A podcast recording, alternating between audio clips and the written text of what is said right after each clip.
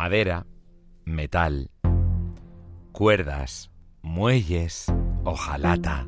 La infancia de los más mayores estaba rodeada de estos elementos, hasta que poco a poco se fue colando el plástico en nuestras vidas. Con qué admiración de pronto veíamos cosas cuyas formas antes no podíamos ni imaginar. Incluso las radios, de aquel mueble pesado de madera, pasaron a ser aquellos aparatitos llamados transistor. El capazo de la abuela dio paso a las bolsas de plástico del supermercado. Y cuando nos quisimos dar cuenta, bebíamos agua en botellas de plástico. Nuestras casas se inundaron de Tupperware. Y de pronto toda nuestra comida se envolvía en plástico. Empezamos a usar bolsas para congelar y hasta nos enteramos de que le ponían plástico a la comida. La naturaleza no ha creado el plástico y ahora se lo está encontrando. Cada vez que tiramos un envase de plástico a la basura, nos creemos que desaparece por arte de magia. Se volatiliza. Y no. Recorre el océano kilómetros y kilómetros. Ya forma parte de la dieta habitual de los peces y por lo tanto de nosotros mismos. Y ahora es tan difícil encontrar una playa sin plásticos o incluso microplásticos de los que no se ven. Poco a poco parece que nos hemos ido creando una botella de plástico en la que meternos nosotros. Bueno, pues en el programa de hoy haremos... Ah, ya me oigo. Aquí Dana Crédula, auditora oficial de la veracidad de este podcast y orgullosa habitante del subsuelo español en el futuro, el suyo. Les hablo desde el año 2100 más uno. Pero eh, antes de entrar en materia correctiva, les voy a contar un poco cómo andan las cosas por aquí después de ese primer encuentro con los extraterrestres que les relaté el otro día. Me pagan bien. Una hora menos de power bike al día y un par de topos al mes. Estaba ya harta de comer lombrices, patatas, cadáveres, por muy ricos que estén, que lo están. También me permiten conversar con mis compañeros de cuarto un par de minutos más al día. Soy la persona con más privilegios de mi sector. No está mal. Ay, pero me aburro. Me aburro. Los extraterrestres continúan hablando en chino y yo no me entero de nada. Supongo que, como es la lengua universal... El problema es que, salvo los hackers, eso no lo habla nadie aquí abajo. Mira, voy a intentar aprender chino. A ver si mañana, después de la charla de divulgación de las juventudes hackerianas, consigo preguntarles por algún paquete de aprendizaje rápido. Ellos sabrán ayudarme. Al fin y al cabo, son el futuro, ¿no? En fin, eh, no me enrollo más. Volveré después de la historia absurda sobre plásticos que les van a contar ahora, con lo nutritivos que eran. Qué paciencia hay que tener. Hasta ahora siempre de la forma más ligera pero a la vez educativa posible. En cuanto Carmen Puerta y Nico Figueras nos digan qué es esto, comenzamos. 2100, una odisea en la Tierra. El podcast de ecología y futuro de Onda Cero.es. Amigos, ¿qué tal? Bienvenidos a una nueva edición de 2100, Una Odisea en la Tierra, un espacio, un podcast que se cuela en cualquier hora, en cualquier momento del día o de la tarde o de la noche, en tus hogares, en tu coche, donde quiera que vayas. Yo lo escucho en el coche, no sé vosotros, yo lo oigo en el coche, ¿eh? O se me lo pongo en mi, en mi móvil y como tiene conexión Bluetooth, pues ahí me lo escucho. O sea que nos colamos en tu rutina. Por supuesto, sonríe, como siempre, Ainhoa Goñi, ¿qué tal? Bienvenida. Muy buenas, muy bien. Y nuestro director científico es Álvaro Velasco, ¿qué tal? Muy buenas. Yo, yo escucho el podcast aquí. Ahora, Ahora, en ¿no? directo. En directo, ya Directo. está. Sí, sí, el nivel de sí, escucha sí. Y por supuesto, Aranzazo Sanginés, que se encarga de la ficción, a la que saludamos desde aquí, que está en alguna parte del espacio y del tiempo. Me preocupa muchísimo porque además si él es el director científico yo tengo que hacer el humor, esto es un problema que me acabo de Bueno, tú eres divertida, Ainhoa. Nada, no pasa nada, no pasa nada, me Bueno, preparo. Lo que está claro es que eh, el tema de hoy es urgente y es acuciante. Eh, ahí no, está claro que vivimos en una sociedad que prácticamente todo es de plástico. O sea, yo, cualquiera mira alrededor y encuentra plástico en todo. Hay gente hasta de plástico, no os digo más. Pero sí, es verdad que está en todas partes. Está en todas partes y nos ha ido llenando. Y fijaos que es verdad que el plástico tiene una vida muy corta. Llevamos muy pocos años utilizándolo. Bueno, y ha arrasado cualquier sitio donde nos Todo. podamos imaginar. Sí, sí, sí. Además, mm, tam- gran tamaño, pequeño, porque Micro, plástico- microplásticos sí. incluso. Es uno de los últimos problemas que han visto los investigadores, porque es verdad que se ha hablado mucho de, por ejemplo, las islas de plástico, que son esas cinco islas eh, que coinciden con, con los giros oceánicos, es decir, que al final se ve la, la basura, es gran parte plástico, pero la basura en general se ve arrastrada y acaba dando como si fuese pequeños o grandes círculos en, en los océanos de todo el mundo. Y son enormes. Eh, hay una que es la más impresionante, que está en el Océano Pacífico, entre California y Hawái, que tiene 1,6 millones de kilómetros cuadrados. O sea, hablamos de prácticamente continentes Sí, a sí. la deriva en, en el mar. Esos son tres Españas, creo. Es ¿No? muy fuerte. España son... No sé, yo no me hagas calcular Sí, sí, ahora. sí, yo, yo, yo estoy soy friki de los numeritos estos, te lo juro, te lo juro por mi vida. Yo confío en Álvaro. Es más o menos medio millón de kilómetros cuadrados. Director España. científico, está claro. Esos son tres Españas. Tres Españas de plástico. que van en una isla eh, alrededor de... O sea, por el mar, vamos. Por el mar, sí. Qué barbaridad. Y además hay cinco, en ya te digo, en que coinciden con los distintos giros que se dan en los océanos de todo el mundo. Esta es la más grande, es verdad que es la más impresionante y arrastra de todo. Es verdad, eso mayoritariamente es plástico, pero hay cualquier tipo de residuo que os podáis imaginar. Al final, todo lo que acaba en el mar, dices, no, lo tiro ahí, que no va a llegar a ningún sitio. Uy, sí claro que que, llega. Es como lo de las, las botellas con el mensajito en medio. Sí, Pues botella, sí, mensaje de la Pero botella. estas no son de amor. El, Si ahora el Tinder antiguo. El Tinder El antiguo. Tinder antiguo. El Tinder para, para náufragos. Estabas en una isla y decías, quiero rollo, lo echabas al mar. Eso es, pero es verdad. estaba. Y 20, 20 años de- después ligabas. No ligabas, Sí, claro. sí. Pero Ainhoa, corrígenos, Sí. si ahora mandáramos botellas al mar para mandar mensajes, no llegarían, porque se quedarían pegados en estas islas. Probablemente. No te- bueno, no tengo ninguna duda. Acabarían en, en- claro, es que en estos grandes contenedores. eh, Porque llevamos expuestos. décadas y décadas y décadas volcando plásticos al mar. ¿Cuándo se empezó a hacer eso? ¿En los años 40 o 50? es verdad, es ver- bueno, es que echando plásticos o contenedores de distintos de distintos tipos al mar llevan muchísimos años. Sí que es verdad que básicamente se dice que, que bueno, es desde la industrialización. Por eso, Sí. cuando empezó a, a fabricarse objetos de Sí, plástico. sí. Y además, pero es que es muy curioso porque no sé si lo sabíais, pero el primer plástico se inventó realmente para cuidar el entorno. Es muy curioso, mira, viene del siglo XIX el, el- el- el plástico y había un grave problema y es que se puso muy de moda entre la élite eh, europea y americana eh, el tema del billar.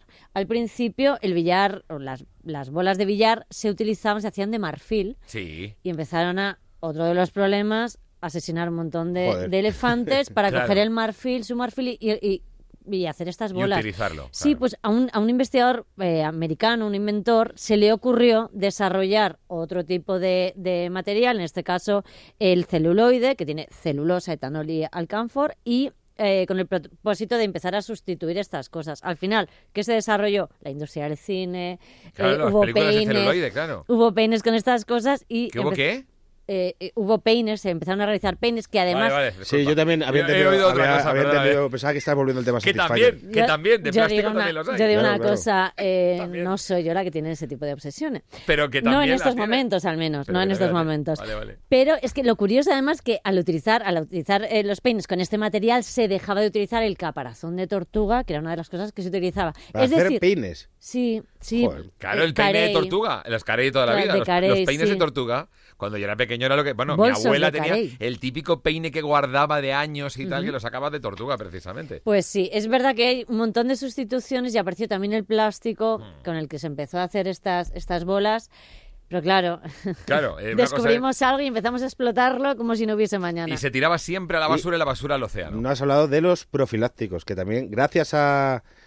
Cuéntanos. Que yo, yo no sé antes de los plásticos cómo eran los anticonceptivos, no sé qué usaban.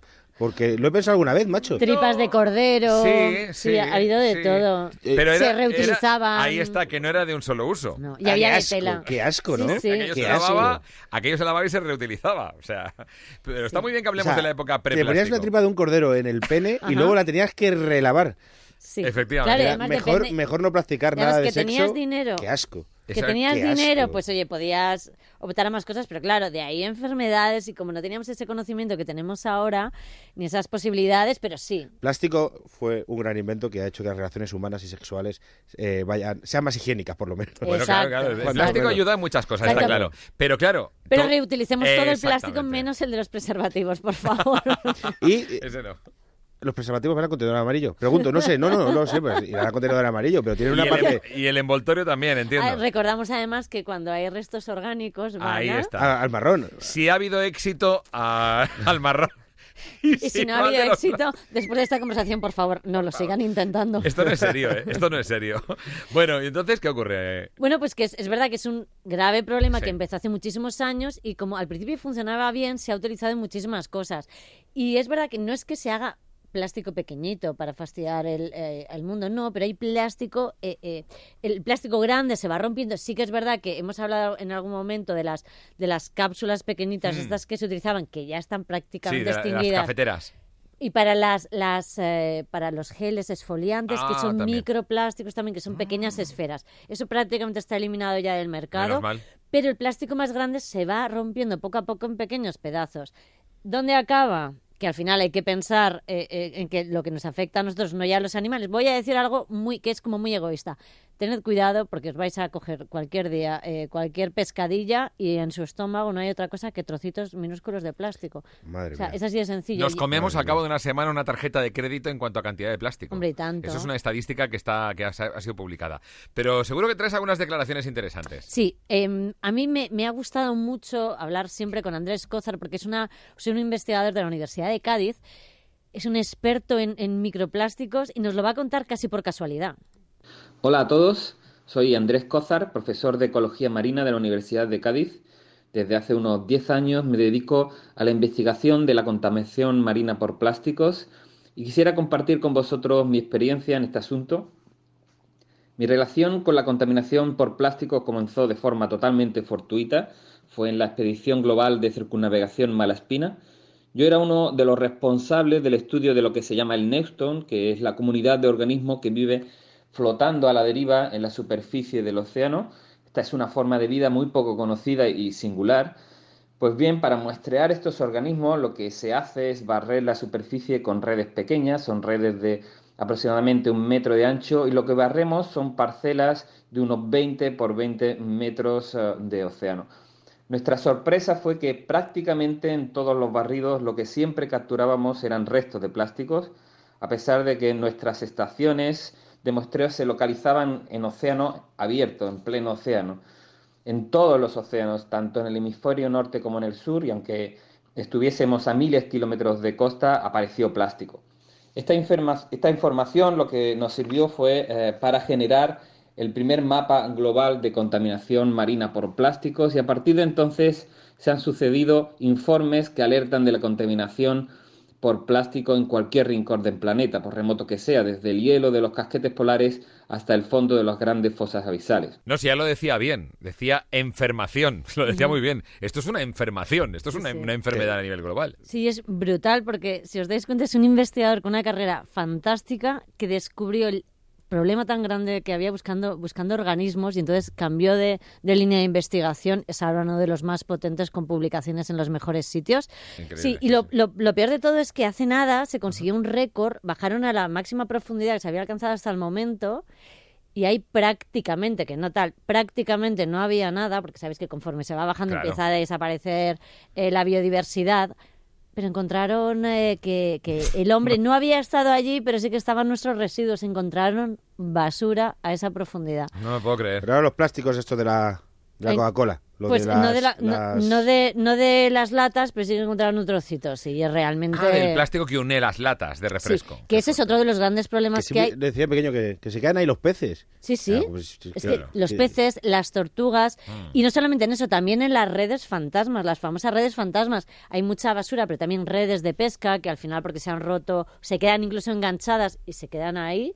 O sea, porque hay que liberarlas de los barcos porque no, no, para que puedan continuar y ahí, claro, no pueden subir a respirar a la superficie y se quedan muchísimos animales también. Esas redes fantasmas eh, matan también a muchísimos animales, de cualquier tipo además. Estoy pensando mucho en lo de los plásticos de la Coca-Cola, que ¿por qué no pescan directamente con ellos?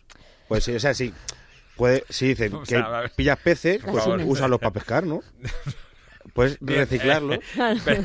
hablas por reciclar y por evitar un residuo. Claro, Hombre, todo lo que sea darle una vida útil a las cosas también te digo para pescar. De las latas de cerveza. Pero por, eso sí que es bueno romperlos cuando, cuando se tiran a la basura, sí, cada vez están desapareciendo, pero cuando aún, aún se utilizaban tanto, se cortan. Digo ya, no, si son tan malos, ¿por qué, ¿Por qué Se los siguen usa? utilizando. Claro, ¿por qué? Mira que saco menos, aquí ¿eh? la espada y me, claro. No, pero cada vez se están utilizando Se están menos. utilizando menos, y las empresas están siendo más conscientes de eso. Y por ¿eh? ejemplo hay muchas eh, cervezas u otro tipo de, de- o refrescos que ya lo hacen con, con contenedores Sí. de, car- de cartón, De por cartón, ejemplo, para empezar a reducir el impacto. Porque es verdad que el, que el cartón desaparece mucho más rápido ¿no? que, que cualquier otro. Cada uno de cosa. nosotros puede hacer mucho para todo eso, pero una sola empresa o industria que, se, que, que realmente Claro. tome una iniciativa es como si fueran miles de personas haciéndolo a la vez, con lo cual su impacto es mucho mayor. Entonces, Ainhoa, estamos hablando de islas de plástico Sí. que están navegando. O sea, eso va a empezar. Sí. Estamos comiéndonos, cada vez que comemos un pescado, nos estamos comiendo plástico, Sí, microplástico. O sea, que esto, eh, así está el tema, ¿no? Sí, y además os digo una cosa. Eh, lo que hablamos siempre es que somos, somos unos seres tan estupendos. Toda la culpa es nuestra, básicamente. Ese es el tema. Toda la culpa es nuestra, lo hemos creado nosotros. Sí, porque el plástico no, no tiene un origen natural.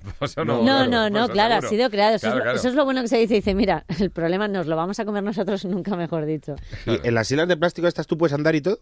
No, no, no porque no hay esa Claro, estabilidad. eso es lo que... Es que yo me Flota, imagino... flota, es flotante. Sí, me es imagino como. Tenerife de plástico, es decir, que tiene mucho... Sí, sí, Claro. pero, pero es verdad que, que hay muchísimo, muchísima cantidad, porque hablamos de 500 eh, 500.000 toneladas de, de plásticos en, esa, en, esas, en esas zonas, en esas islas. Pero claro, con mucha inestabilidad. La, Además, la hay densidad todo es menor. tipo. La Sí, densidad es menor que la del agua. Claro, El entonces, tipo, pues claro. acaban, Mm. pero es que puedes encontrar, bueno, cuando se ven imágenes, hay muchísimas botellas de plástico, eso sí, de cualquier tipo de, de refresco, de agua, hay muchísimas, pero lo que decimos, muchos trozos que se ven, pero lo que más preocupa son los trozos que no se ven, porque en este proyecto del que, del que hablaba Cozar, que además había resultados, eh, ya se apuntaba, eh, que, que además fue, eh, fueron descubriéndolo con, con- con- cuando- conforme fueron analizando eh, eh, el agua, y es que el 80% de la superficie del mar, de todos los mares, de todos los océanos del mundo, tiene plástico.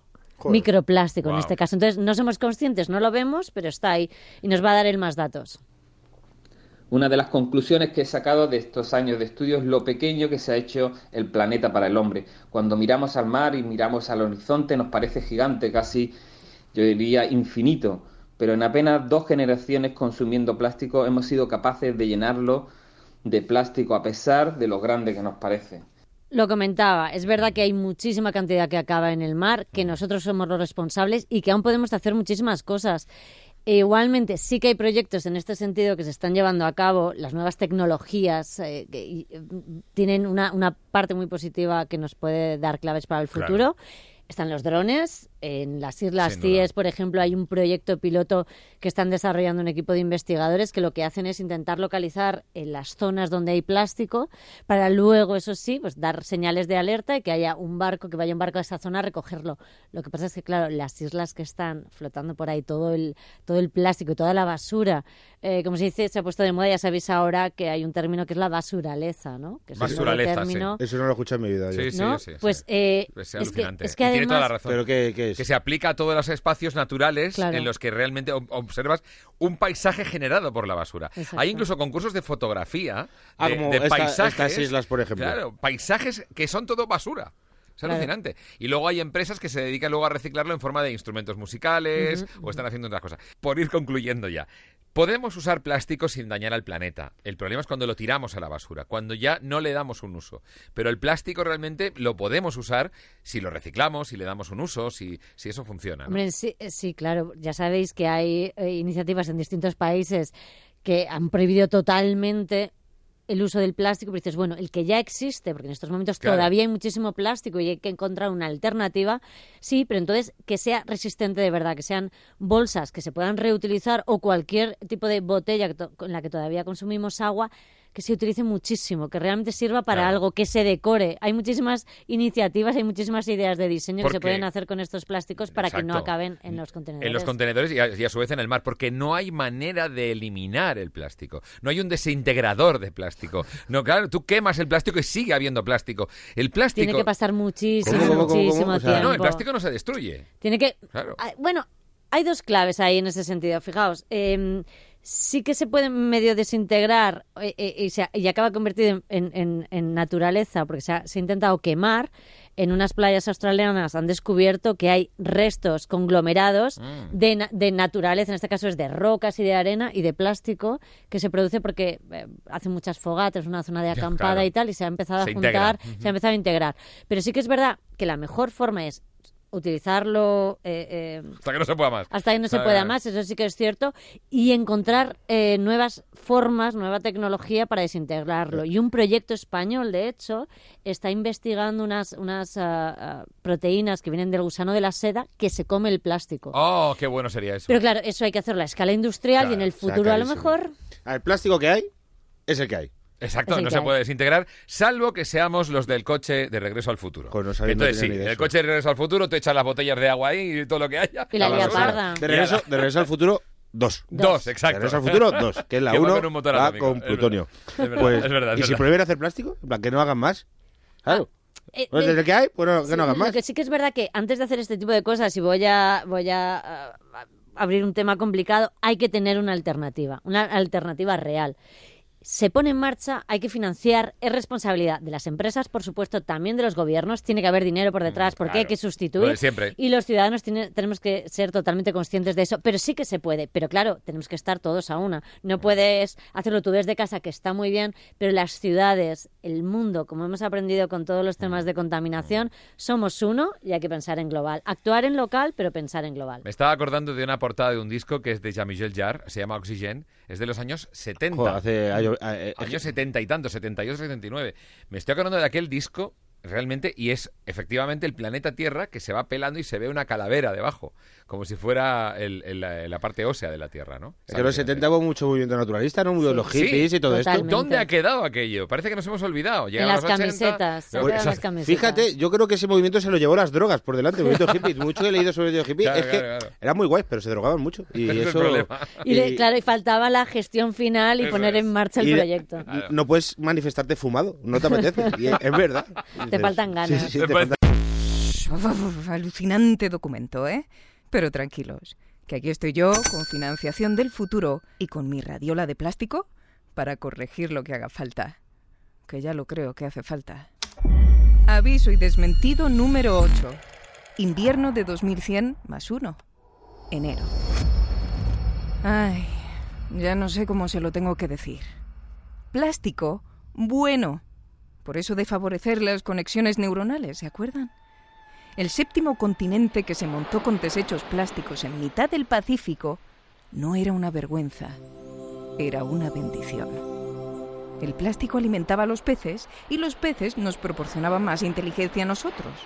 Madre mía, ¿cuánto pescado debo yo haber comido antes de 2050? Una pena que se extinguieran casi por completo. Los grandes hackers nos han contado lo que ocurrió. La culpa no fue del plástico, ni del séptimo continente, ni del octavo el noveno que ahora existen. Al menos no directamente. El problema lo ocasionaron los propios peces. Les parecía tan apetitoso el plástico que comenzaron a competir por él de manera virulenta, atacándose unos a otros, pequeños, grandes, medianos, todos. Hasta que al final apenas quedaron unos cuantos miles en todo el planeta. Desde luego, ahora son tan escasos que puede decirse que nadan en la abundancia. Están locos los animales. Y algunos seres humanos, ¿imaginan? En mitad de esa guerra mundial oceánica por el plástico, cientos de ecologistas intentando acabar con él. Desintegrarlo. Me pregunto en qué pensaban. Desmentido ofrecido por conservas sin pescado. Solo lo mejor del mejor gusano armado. Lo matamos antes. 2100 mola.